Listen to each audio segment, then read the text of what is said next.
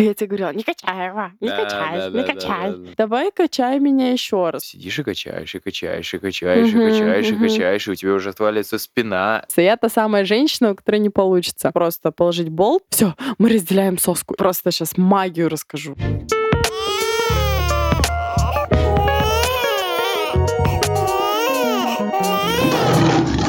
Всем привет! Вы слушаете подкаст «Как приручить льва».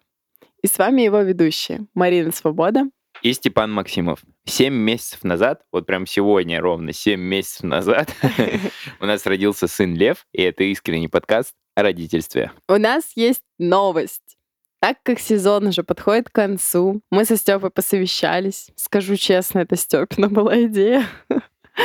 И решили подарить одному из наших слушателей консультацию у старшего консультанта из Центра детского сна Baby Sleep. У той консультанта, у которой были мы в сопровождении, когда учились э, налаживать Левин сон. И это та вещь, которая может радикально изменить чью-то жизнь. Именно поэтому я хочу еще раз напомнить, что нам очень важны ваши отзывы и комментарии. Именно они помогают нашему подкасту продвигаться, и о нас слышат больше семей, больше людей узнают какую-то полезную, нужную для них информацию, и, как следствие, решают свои проблемы. Короче, давайте друг другу помогать. Блин, реально, такая тема сна, она очень актуальна, и, возможно, сезон этот подарит кому-то надежду и инструкцию по применению к ребенку, а также возможность выиграть консультацию у суперпрофессионалов.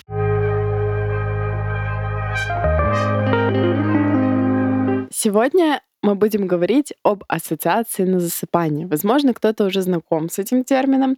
Для тех, кто не в курсе, ассоциация на засыпание — это действия, с которыми у ребенка ассоциируется процесс погружения в сон. Если говорить еще проще, то это такие действия, во время которых ребенок погружается в сон. И если говорить еще проще, то э, есть такой очень простой тест на проверку, если у вас ассоциация на засыпание, это спросить у себя, что мой ребенок делает, что я с ним делаю, что он делает в момент непосредственного засыпания. Вот когда он прям засыпает, что он делает. И вот если он лежит в кроватке и сам там как-то засыпает, то ассоциации на засыпание у него нет. Ну и то даже так нельзя говорить, потому что у него все равно есть ассоциации на засыпание в виде там, любимого постельного белья, его комнаты, но они просто очень слабые. Поэтому чаще всего под ассоциацией на засыпание подразумевают именно какие-то сильные вспомогательные действия, которые помогают вашему ребенку уснуть. Вообще ассоциации на засыпание есть у всех, и у нас, у взрослых тоже. Мы вот любим накрываться одеялком, а там сходить в душ, почистить зубы. Сходить в душ, почистить зубы — это ритуал. А, это ритуал. Одеялка ну, одеялка, наверное, да. Одеялка, твоя комфортная подушка, комфортная кроватка, привычная сторона кровати. Ну, сторона там... Мы вот со Стёпой выяснили, что мы все наши отношения спим я справа, а он слева. Кто-нибудь знает, что это значит? Скажите нам. Да, ну там еще всякое, вот мне, например, нравится, когда вот, мне на самом деле это нравится, когда вот белье постельное холодное, и ты на него ложишься, и надо сначала греть, греться, греться, греться. Я думала, ты скажешь, что тебе на самом деле нравится меня обнимать во сне. Ну, перед сном. Да, это тоже. Такой, а, Просто мы этого не замечаем, мы не отдаем себе отчет, что в этот момент э, именно эти факторы помогают нам легко и быстро уснуть. Там, да, некоторые смотрят какой-то кинч, если привыкли засыпать под что-то говорящее и так далее. То есть есть определенные какие-то штуки, которые нам тоже, взрослым, помогают легко, быстро, комфортно уснуть. Но мы не обращаем на них внимания.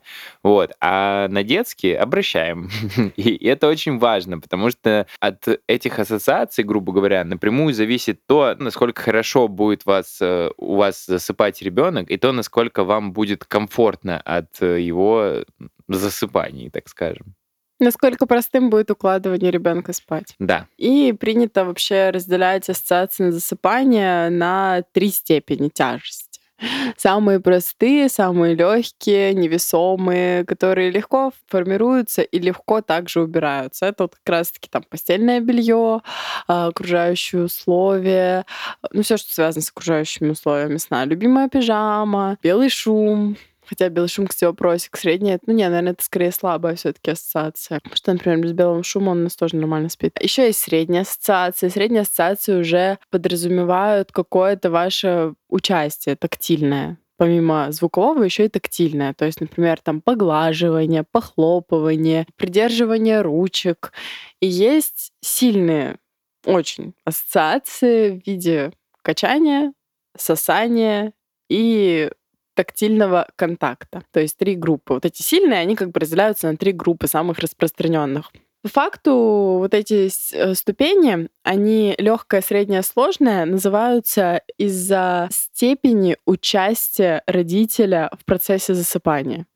То есть э, чем меньше участия, тем как бы легче ассоциация. Как правильно Степа отметил, полностью отойти от ассоциации ну, невозможно, потому что они у нас у всех есть. Но можно организовать сон ребенка таким образом, чтобы эти ассоциации работали либо совершенно без вашего участия, либо совсем минимальным. Ты помнишь вообще, э, как это все началось-то? Мы узнали, что такое ассоциация насыпания. Ну, по-моему, это началось э, от того, что наш первый педиатр посоветовал нам э, Инстаграм Полины Грин. Ну, у меня точно знакомство с ассоциациями произошло через Полину Грин, через, через тебя, соответственно, вот. И это было, наверное, в первые полмесяца. Вот, и в этот момент, получается, я просто узнал о том, что если какие-то определенные действия как бы повторяются у ребенка перед сном в непосредственный момент засыпания, то он их будет требовать грубо говоря, дальше, потом, в дальнейшем, всегда. Я хочу сказать, что я с самого начала жизни очень боялась э, формирования ассоциации на засыпание. Я, честно говоря, не знала, что это за мифическое животное такое, но я была наслышана, что это очень страшно, что типа там нужно будет его качать по много часов, а я понимала, что как бы ребенок растет, становится все больше и больше. Я помню, что я ходила и говорила тебе, ты начинала его интуитивно качать иногда, а я тебе говорила, не качай его, не да, качай, да, не да, качай. Да, да, да ты сформируешь ассоциацию. Ты что, не понимаешь, что это испортит нам жизнь?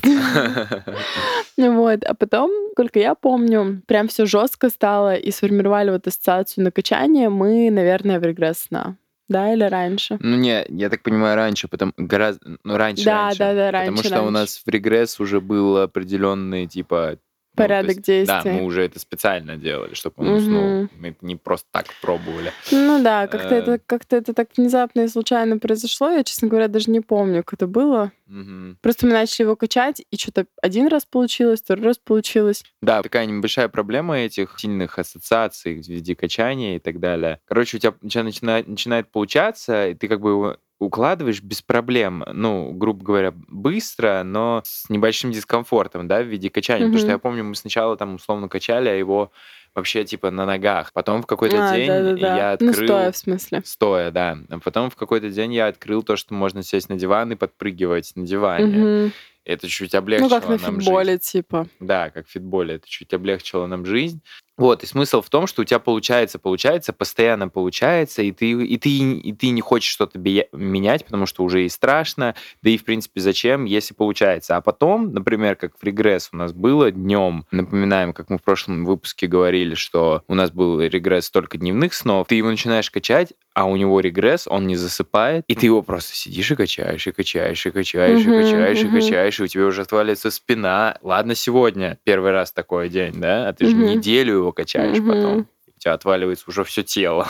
Господи, как мы сейчас круто живем, правда. Я просто сейчас что-то вспомнила, вот эти вот, знаешь, вспышки воспоминаний на Ростокино, когда мы жили, как э, я вставала прям с кровати, возле шкафа, вот так вот у нас кроватка стояла, получается, у стены, и я вот между кроваткой и шкафом брала его на руки в колыбельку в положение, и вот так вот, стоя на ногах, его качала, качала, качала, mm-hmm. и потом потихонечку перекладывала в кроватку, и иногда удавалось, чтобы он уснул. По-моему, это в период, когда он в коконе спал. Он мог типа в кроватке спать, а не с нами. А так приходилось его качать, а потом еще его класть рядом с собой. И даже когда ты его кладешь рядом с собой, он все равно просыпается, и ты опять сидишься и опять его качаешь. Mm-hmm. И он уже засыпал, мне кажется, просто от того, что его это доставало, что он просто, блин, уже не мог. Короче, от изнеможения, типа. И вот так мы жили, блин, какой-то реально продолжительный срок. Мы, типа, жили общей сложности мы так жили, мне кажется, месяц. месяц. Да, наверное, если, даже, если сложить все вот эти вот жести, типа с регресса, с первых месяцев и так далее. Дольше. До трех месяцев мы так жили. Ну, там же было все-таки не каждый день так. Типа, иногда он а заспал вообще... удивительным образом быстро. Быстро, но мы все равно все, в, все это время его качали. И первые месяцы его жизни, ладно, окей, у нас была немножко другая ассоциация, у нас было грудное вскармливание, он спал только на груди, он спал только рядом со мной. Там был такой прикол, что, тоже не знаю, помнишь ты или нет, типа вот у Левы там, мы знаем, что вот сейчас его уже пора укладывать на ночной сон, как мы упоминали ранее, у нас с этим тоже было все такое. Ну, короче, в час мы иногда ночью его укладывали. И я такая, все, я больше сегодня не встаю. То есть мне нужно было лечь, присосать его к груди. И больше я не двигалась, не шевелилась, вообще не переворачивалась. Я спала четко на одном боку. Потом он просыпался снова поесть. Я перекладывалась на другой бок, прикладывала его к другой груди. И так было типа всю ночь. То есть он мог спать только на груди, только присосавшись к груди, а я должна была статично лежать. И днем он у меня тоже спал только на груди. Короче, это вообще жестко было. В чем самый-то приколдес ассоциации на засыпание и в чем самая главная сложность? В том, что когда мы, получается, спим, у нас сон делится на фазы. Я сильно в теорию не буду вдаваться, потому что я не специалист по детскому сну. В общем, а, сон делится на фазы, как у взрослого человека, так и у маленького человека. Когда одна фаза заканчивается, наступает следующая фаза, организму нужно находиться в тех же условиях, в которых он изначально погрузился в сон. То есть, если изначально его качали, и он уснул во время качания, он через полчаса условно проснется и скажет, мама, давай качай меня еще раз. Ну, естественно, он не скажет, он просто начнет возмущаться, что почему это? Он уснул вот так, а сейчас условия не те. Или ассоциация руки. Он уснул у вас на руках, вы его переложили во сне, когда он уже уснул, просыпается и такой типа, мама, а ты где? Он начинает плакать, потому что он не понимает, какого фига мама куда-то пропала. Я засыпал, было так тепло, хорошо, уютно, а тут мамы нет. Или ассоциация это грудь, да, то есть тоже было тепло, уютно, безопасно, спокойно. Вот еще там вкусное молочко бежало. А тут хоп, и нет. И само собой он будет возмущаться. То есть у нас у взрослых людей в этом плане э, легче, и у нас э, даже это все происходит настолько бессознательно, э, что если во сне у вас упало одеяло с кровати, вы проснулись за ним, потянулись там рукой и натянули его на себя обратно, вы про это даже утром не вспомните, потому что это происходит, ну, практически автоматически, короче. А малыш пока так не умеет, ну, пока не приобретет навык самостоятельного засыпания, не поймет, как это делать самостоятельно, он не понимает, как он должен заснуть дальше, если вот у него какие-то определенные условия, а потом просыпается, их нет. Это то же самое, что вы бы спали на кровати любимой под одеялом, а проснулись бы на улице. Ну, вряд ли бы вам понравилось. Ну, типа. О, вообще, как с этим бороться-то? Что делать? Слушатели-то слушают сейчас, думают, ну, классно вам, конечно, но я вот тут сижу, не сплю, у меня уже мешки под глазами, несколько дней качаю, спина отваливается, колени болят. Вот у меня, помню, колени пипец как болели. Что делать-то? Ну, поэтапно это процесс, на самом деле, в долгую. Короче, в момент непосредственного засыпания вы перестаете качать, вынимаете грудь, перекладываете, перекладываете в кроватку. В кроватку. Ты забыл самое важное сказать. Самый-самый важный этап. То, что нельзя отучать ребенка от сильных ассоциаций на засыпание, не введя легкие ассоциации. То есть изначально, чтобы у ребенка не было жесткого протеста, истерики, он все равно будет. Готовьтесь к тому, что он будет протестовать. Короче, чтобы не было жесткого протеста, а, нужно ему ввести дополнительные ассоциации. Кстати, хочу еще раз здесь упомянуть Baby Sleep, потому что в обучении у них в школе они предоставляют целый список огроменный список вариантов дополнительных ассоциаций, которые не жесткие, а которые такие лайтовые и требуют минимального вашего участия. Но если говорить коротко и просто, то, ну, то есть вот можете придумать сами, должно быть что-то аудиальное, то есть шипение, например, белый шум, колыбельная, стишок, который вы будете монотонно читать. Ну, вот что-то такое вот. Либо просто мычание. Вот. То есть первое — аудиальное что-то, тактильное, то есть похлопывание по спине, поглаживание переносицы, поглаживание головы, поглаживание спины. То есть получается тактильное и аудиальное. То есть что-то такое, что вы можете сделать рукой. Кстати, сейчас вообще просто супер, возможно, кому-то просто сейчас магию расскажу. Я просто когда первый раз услышала, я подумала, ну нет, мне врут, мне точно врут. Я вот сейчас вам буду типа врать. Но на самом деле это правда, это чистая правда. Можно ребенка обучить тому, что вы ему просто будете говорить какую-то кодовую фразу а «Ну все, мой сладкий, спи». Ну, это же так, первое, что в голову пришло. И он от этой фразы будет отрубаться. Вот реально. Вот вы будете ее говорить, и он такой «Ага, да, все, значит спать». И все, он будет засыпать.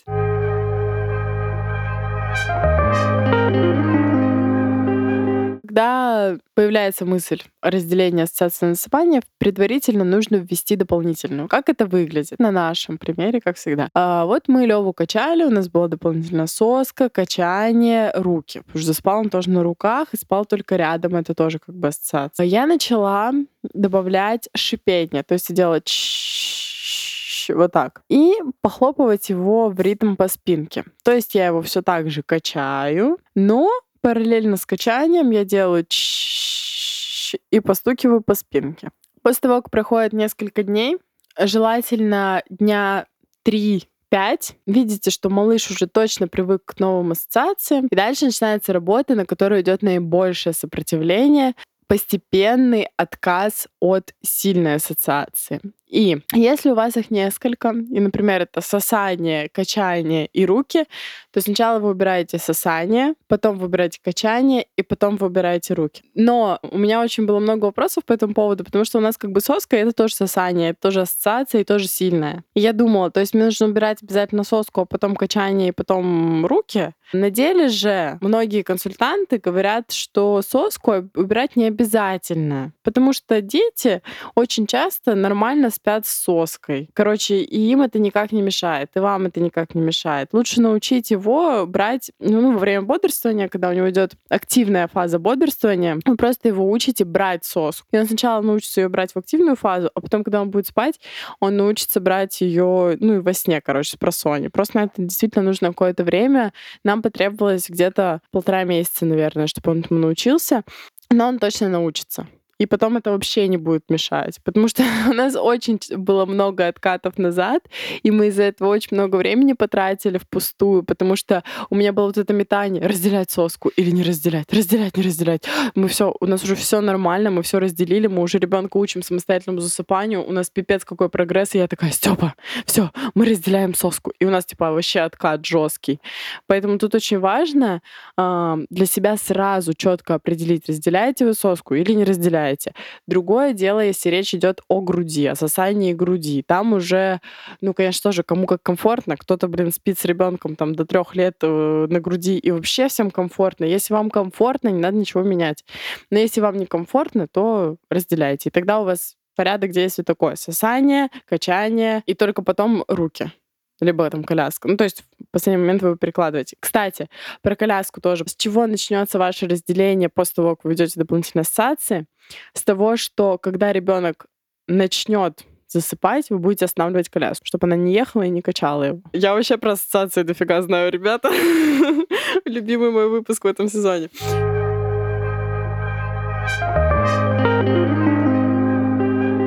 Суть в том, что вот вы ребенка качаете, для меня просто это в определенный момент стало вообще инсайдом.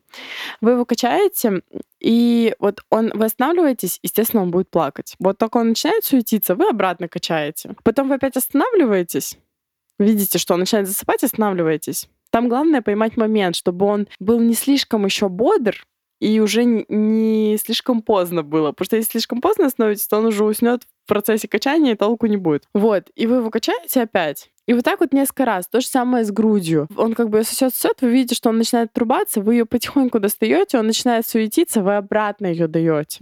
Он опять сосет, сосет, вы опять забираете ее аккуратненько. А он опять начинает беспокоиться, вы опять даете. И так нужно будет повторить раз 5-6 в первый день. Не факт, что в этот же день он у вас сразу уснет без груди, без качания, без рук скорее всего, он не уснет, и это абсолютно нормально. Но вы уже начнете потихоньку себе почву готовить, ему показывать, что у него могут это забрать. Если речь идет о перекладывании в кроватку, то это точно так же. Вы в последний момент перекладываете аккуратненько, он начинает возмущаться, берете на руки. И вот так вот 5-6 раз. Это первый день.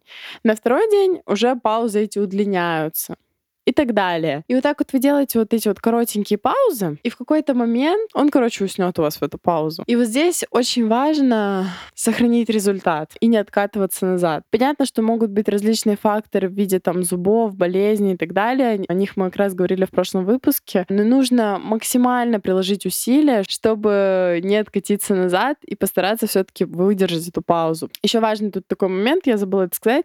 А, когда вот он начинает беспокоиться, вы ему помогаете помогаете слабыми ассоциациями, средними точнее, которые вы ввели до этого. Вот этим вот, как мы, мы помогали похлопыванием и шипением. Со временем я заметила, что мне уже не нужно Леву качать, мне достаточно просто шипеть и похлопывать. Потом я перешла на следующий этап и начала перекладывать его в кроватку. И шипела и похлопывала уже в кроватке. Ну все, дальше уже идут этапы на самостоятельное засыпание. Это уже каждому свое, там надо, не надо. Как раз в следующем выпуске мы будем про это рассказывать.